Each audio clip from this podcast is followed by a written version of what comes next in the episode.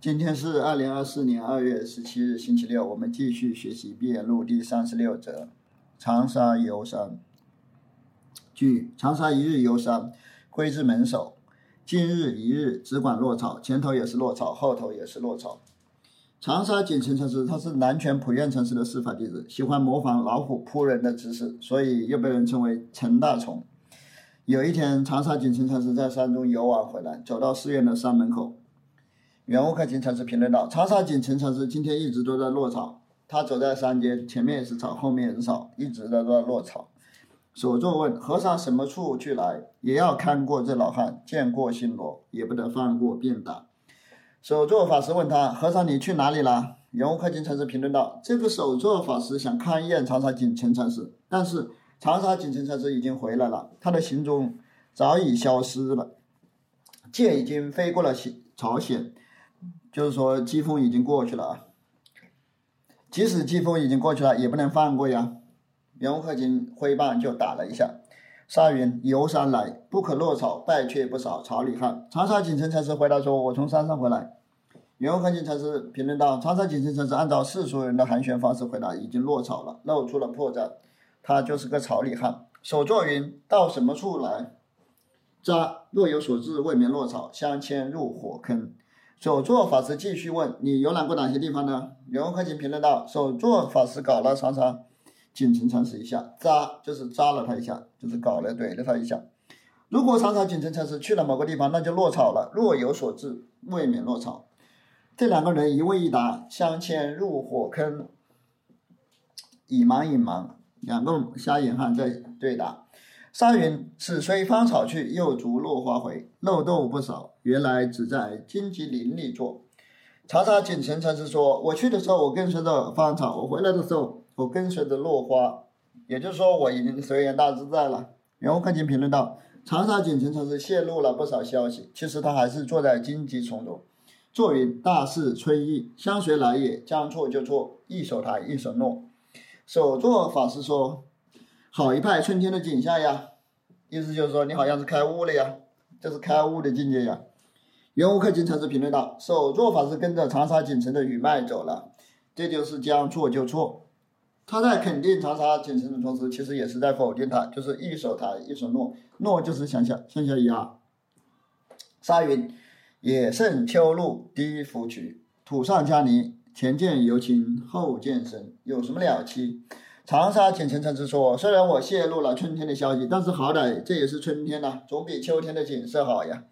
秋露滴芙蕖，就是秋天的露水滴落在荷叶上。”袁克勤禅师评论说：“这就是在土上添加泥巴，越抹越黑了。”长沙锦城禅师的回答就像射箭，他前一箭也就是前面的回答射得很浅，后一箭也就是后面的回答射得很深。不过这样射来射去，这样。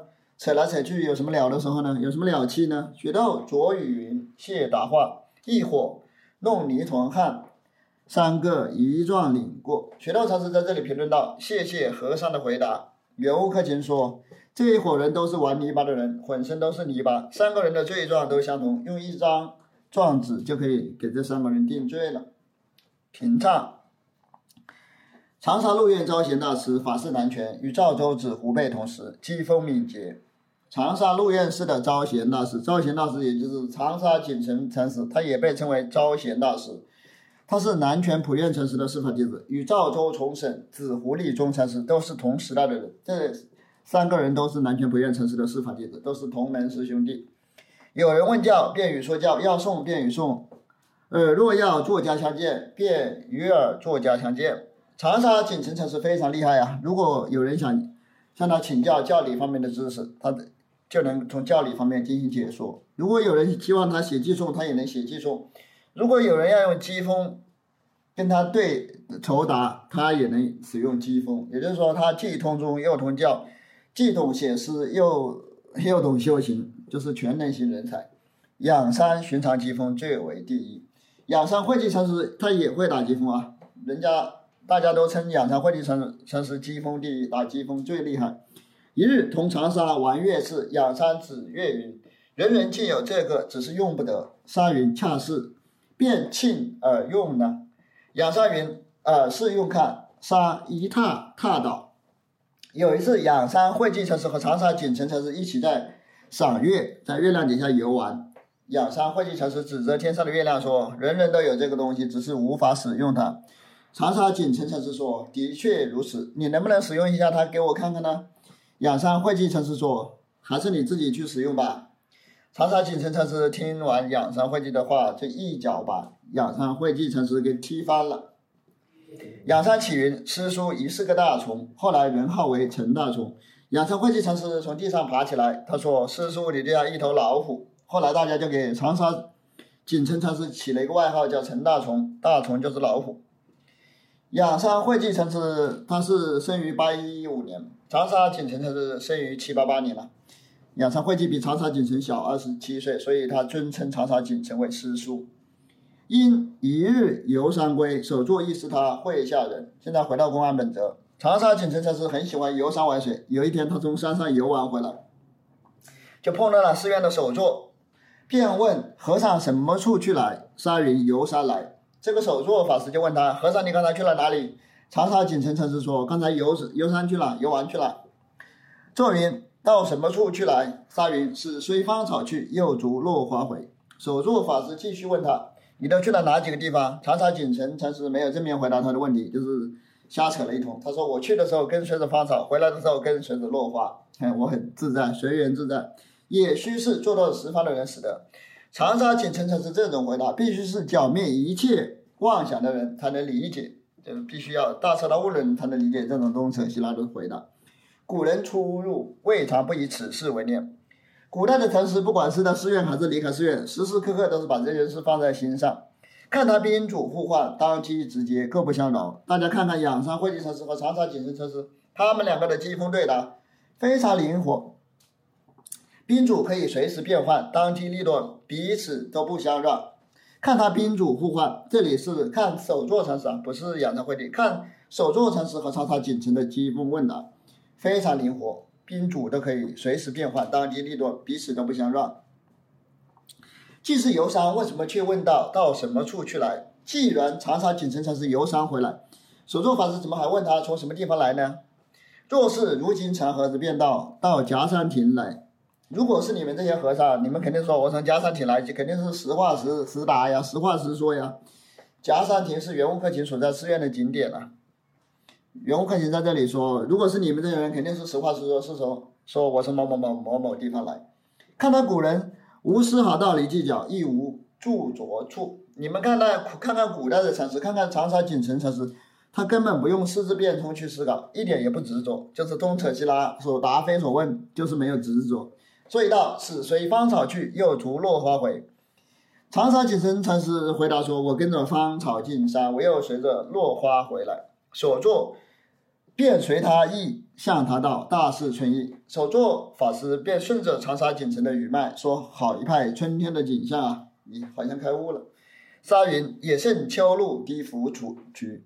长沙景城禅师说：“总比秋天的景色好呀。秋天的景色是露水滴落在荷叶上，就是说我这个是春意，总比秋意好呀。”雪窦云：“谢达雨。”待幕后语也，雪道禅师在这里写了一个评语啊，他说：“谢谢师傅的回答。”他这是代替首座和尚来回答的。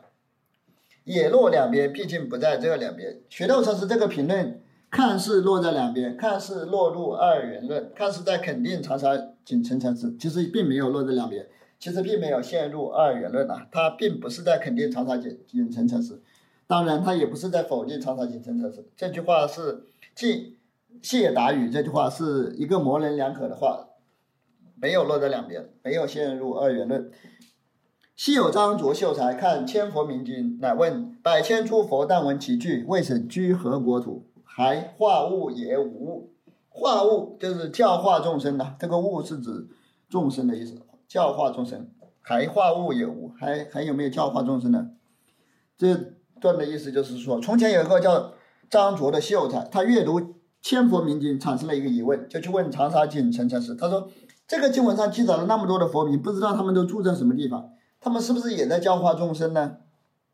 其实古代的人根本不知道这些经文都是印度人瞎编乱造的，他们以为是真事，记载了那么多佛名，这些佛到底是咋回事呢？他们没有任何批判意识，觉得佛经里记载的都是真的，其实都是瞎编的。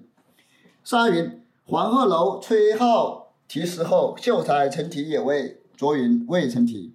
长沙锦城禅师回答，他说：崔颢在黄鹤楼上题诗之后，你有没有再题一首呢？张卓说：我没有题过。沙云：得闲提取一篇也好。长沙锦城禅师说：你有空的时候最好也题一首吧。就是说，你不要琢磨佛经里面那些东扯西拉的东西了，你还不如去黄鹤楼题一首诗呢。陈大从平生为人，值得诸回欲转，要人当面便会。长沙锦城禅师平时接引学人的时候，辗转自在，非常灵，非常灵活，非常具有变通性。他是要让对方当下就能立刻领会机锋，他手段就是这么灵活。宋云：大地绝先哀。或开或拥，当宣者谁？尽少这个不得，天下太平。长沙锦城城市就像干干净净的大地一样，没有一点尘埃。这是雪窦城市对长沙锦城城市的赞颂。袁克勤评论道：“把门和窗户全部打开，窗户对面的人是谁呢？当宣者谁？这个是宣，就是指窗户。所有人都有这个东西，尽少这个不得。所有人都有这个东西，这个东西就是佛性啊。天下本来就是太平无事的。”天下太平，何人眼不开？顶门上放大光明使得，洒土洒沙做什么？所有的众生都是本质觉悟的，都是眼睛都是睁开的。袁克勤评论道：眼睛睁开了还是没有用啊，必须要有第三只眼睛，必须要头顶上放大光明，具有更超越的见地才可以。许多禅师，你在这里洒土洒沙，在这里捣乱干什么呢？此随芳草去，漏斗不少，不是一回落草，赖直前头已到了。长沙锦城禅师随着芳草进入深山。圆悟克勤评论道：“雪窦禅师，你露出了不少破绽呢，一直反复引用公案里面话，已经不止一次落草了。幸亏前面长沙锦城禅师已经说过这些话了，要不然不知道你落草了。又逐落花回，处处全真，且喜归来，脚下泥深三尺。长沙锦城禅师又跟随着落花回到了寺院。袁悟克勤评论道：触目即是菩提，处处全真，处处都是真心的显露。”还好，长沙锦城禅师游山之后回到了寺院，但是他脚下的泥巴已经有了三尺深了，已经沾满了泥巴。累鹤翘寒木，左知右知天一句，更有许多闲事在。磊磊就是磊落啊，就是病殃殃的白鹤；翘就是孤独的站立在，就是翘翘起来，就是一个人站立在那里。病殃殃的孤鹤站立在寒冷的枯枝上。袁克勤评论道。雪窦禅师在这里写了两个排比连句啊，左边一句，右边一句。古代的文字是竖排的，啊所以说左一句右一句，左之右之天一句，就是这里写了两个排比句子，就是说，磊鹤翘寒木，狂猿啸古台，就是左边一句，右边一句，更有许多闲事在，就是说，他真的很清闲呐，雪窦禅师还写那么多闲情逸致来写这种排比句，狂猿啸古台。却因亲着力，添一句也不得，减一句也不得。狂猿啸古台，就是疯狂的猿猴在破败的楼台上哀嚎。袁克勤评论道：虽然这些技术啰里啰嗦，但是也是雪窦禅师亲自花心思整出来的。轻着着力，就是亲自亲自的体悟，亲自的领悟。添一句也不得，减一句也不得，虽然是瞎扯的，但是也是很有文采的，也是恰到好处的。添一句也嫌多，减一句嫌少。就是每一个计数都是恰到好处的。长沙无限意，变大幕后一句道什么？一坑埋去，坐在鬼窟里。长沙无限意，就是长沙锦城城市的诚意是无穷无尽的。袁悟克勤评论道：这里该打了，雪窦城这里该挨打了。前面的计数写的很到位。最后一句是什么意思呢？幕后一句道什么呢？道什么长沙无限意呢？我挖一个坑给你埋掉好了。最后一句掉进鬼窟里面了，必须拿一个坑给埋掉，填起来。多朝里汉，贼过后张弓更不可放过。配多就是配的意思。许多禅师他写了长沙无限一周，他发现说的不对啊，配了一下。袁悟克勤评论道：许多禅师最后那个配了一下，也是个朝里汉。即使发现自己不对，已经我迟了，已经是贼过后张弓了。盗贼都走了，他才射箭，机锋已经过去了。他才想去抓住，不过贼贼虽然跑过了，装模作样射一箭也是必不可少的，也不能不射这一箭呐，不能放过呀，更不可放过。平唱，且道这公案与养山问声，近离胜处？声云庐山。养云曾到无老峰吗？声云不曾到。养云舍离不曾游山，便知树看，是同是别。这里远无克勤才是把这只公案和第三十四则养山落草进行了比较，并且问大家，大家说说这两则公案的旨趣是一样还是不一样呢？这两则公案有什么不同呢？又深问：善财为什么无量劫有？普贤生中世界不变。沙云：你从无量劫还曾游的变吗？有个僧人问长沙锦城禅师：圣禅童子为什么花了无量劫的时间都没有办法游遍普贤菩萨身体中的世界？圣禅童子花了无量劫的时间都没有办法把普贤菩萨的身体给游遍。长沙锦城回答说：从无始以来，你也经历了无量劫，你怎么你不是也没游遍吗？问如何是普贤身？答云：含元殿里更密长安。有圣人问长沙锦城禅师：普贤菩萨的身体是什么东西呢？是什么意思呢？长沙锦城禅师回答说：“坐在故宫里寻找长安城，寻找北京城。含元殿本身就在长安嘛，就是相当于坐在故宫里找北京。你坐在长长安城的核心地带，你去寻找长安，你你 你不是头上蜜头吗？”又问：“准山河国土归自己？”又有一个僧人问：“山河大地都是一心所现，都归为自己的一心，万物皆备于我，万法归一。”这是僧人呈现自己的见解啊，这不是问题。沙云如何准得自己归山河国土去？僧云不会。长沙锦城才是点评说：“你懂万法归一的道理，但是你懂不懂一归万法的道理呢？你的心怎么能呈现出山河大地呢？”这个声音说：“我不懂。”准自己归山河大地。这个声音说：“山河大地都可以转归自己。”长沙锦城就说：“你们能能不能转自己归山河大地呢？”这个声音说：“我不会。”沙云湖南城里好养民，米贱财多足适林。生无语。这长沙锦城接着说，湖南的城里非常宜居，是一个适宜居住的地方，米价很便宜，财财货也很多，那那个财财货也很多，大家吃抽吃穿不愁，吃喝不愁。这个僧人听了了，无言以对。诗有颂曰：“谁问山河转？山河转向谁？圆通无两半，法性本归本无归。”长沙锦城禅师。还写了一首寄颂啊，意思是转山河大地的问题是谁提出来的呢？谁问山河转？谁问这个问题呢？你就相当于念佛是谁呢？山河转向谁？山河大地最后转向谁呢？最后归向谁呢？圆通无两半，通达圆融的智慧，并不会导致二元对立啊，并不会导致二元对立。圆通无两半就是圆圆满通达的智慧，就是没有二元对立的。法性本无归。真如法性不会回归到任何地方，到这里须是机关尽意识亡，山河大地草芥人畜无邪子渗漏。要要想要觉悟到这样的境界，必须要剿灭所有的心念，忘记所有的俗情。不管是面对山河大地，还是面对花草树木，还是面对飞禽走兽，都不能有任何破绽，不能有任何执着。若不如此，古人谓之犹在圣妙境界。如果不能获得这样的境界，那么古人就会说，你还是执着于玄妙的境界，嗯，你还是会继续搞佛教的传销，还是执着于那种觉悟和涅槃。不见云门道，只得山河大地无纤毫过患，犹为准句。不见一切色，此是半体。云门禅师曾经说过，即使你面对山河大地都不会产生任何执着。我还可以给你下一个转语，这还不够啊，这个境界还不够彻底。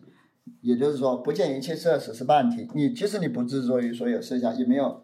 达到全体的境界，还是只是获得了一半。更须知有全体时节，向上一翘，时节稳坐。你们要知道，在这个境界之上，还有更高的境界。你必须要超越这个境界，才能归家稳坐，才是稳稳当当的。若透得依旧山是山，水是水，获得这种超越的境界，透过前面的那个境界，获得更超越的境界之后，你才，你就会看山依旧是山，看水依旧是水，各住自位。各当本体，万物各就各位，各处其位，天下太平无事，如大拍盲人相似。拍盲这个词在第九则赵州四门中也出现过。这里的英语翻译成就是说，你就会彻底的像一个盲人。大拍盲人就是彻底的盲人了，彻底这个词很拍盲这个词很难理解，就是说一点都不执着于色相，就像瞎子一样。赵州道。鸡鸣丑，筹建起来还漏斗。裙子偏衫各也无，袈裟形象些些有。困无腰，裤无口，头上青灰三五斗。本为修行地替人，谁知翻成不羁柳。赵州重省城时，他写了一一首打油诗，这个意思就是说，公鸡在凌晨鸣叫，可悲的是，当我起床的时候，发现自己狼狈不堪，就是说修行修了修了大半生，还啥都没有获得。我没有上衣，而且穷困潦倒，也没有下衣，裙子偏衫各有无，袈裟形象些些有。但是我穿的的这个东西呢，是粪扫衣，就像就是佛教的袈裟，有一点点袈裟的形象。我没有腰带，裤子也没有开口，坤无腰，裤无口，头上青灰三五斗。我头上的灰尘很多啊，好几斗灰尘，证明他不修边幅。本这这最关键的就是最后两句：本为修行利济人，谁知翻成不羁的。我本来想修行，想好好的度化众生，但是最后就发现自己是个白痴，修啥也没有修成，最后是个白痴。若是真实到这境界，何人眼不开？如果进入了赵州禅师这种如痴如醉的境界，怎么可能不开慧眼呢？修行就是最后把自己修成白痴，这就是开了慧眼。一论七天八倒，一切处都是这境界，都是这时节，十方无碧落，四面亦无门，尽裸裸，赤洒洒。不管处于什么样的境界，不管是怎样颠沛流离，就是一论七天八倒，都是这样如痴如醉的境界。十方世界完全洞开，四场八亮的，也没有任何门可守。一丝不挂，一点执着都没有，赤洒洒，尽裸裸，尽裸裸，赤洒洒。所以道是随芳草去，又逐落花回。所以长沙景城禅师说：“我跟着芳草进进去游山，我又随着落花回到寺院，就是这样自由洒脱的境界，赤净裸裸，赤洒洒的境界。雪豆不妨巧，只去他左边念一句，右边念一句，一是一首诗相似。”雪道禅师的宋文非常巧妙，他才华横溢，他随信手拈来，左边一句，右边一句，随便瞎扯几句，就成了一首打油诗，就成了一首好诗。磊鹤翘寒木，狂猿啸古台。徐豆引到这里，自觉漏洞，就是说，病殃殃的白鹤在枯枝上孤独的站立，疯狂的猿猴在破败的楼台中哀嚎。雪道禅师写到这里，才发现自己露出了破绽。暮云长沙无限意，多。如做梦，却醒相似。于是他突然说：“长沙锦城禅师的才艺无穷无尽。”呸！雪豆禅师写到这一句，就像从一场春梦中醒过来一样。如做梦，却醒相似。雪豆虽下一喝，未得搅觉。雪豆禅师虽然在这里呸了一下，大喝一声，但是还没有彻底剿灭妄想。若是三生，却几不远，只向长沙无限意，绝地更深埋。如果是我，三生就是指袁克勤自身。如果是我，我不会像许道老师那样喝一下，我就要挖一个深坑，把长沙无限亿这句话给埋起来，深深的埋起来，这样才没有任何破绽。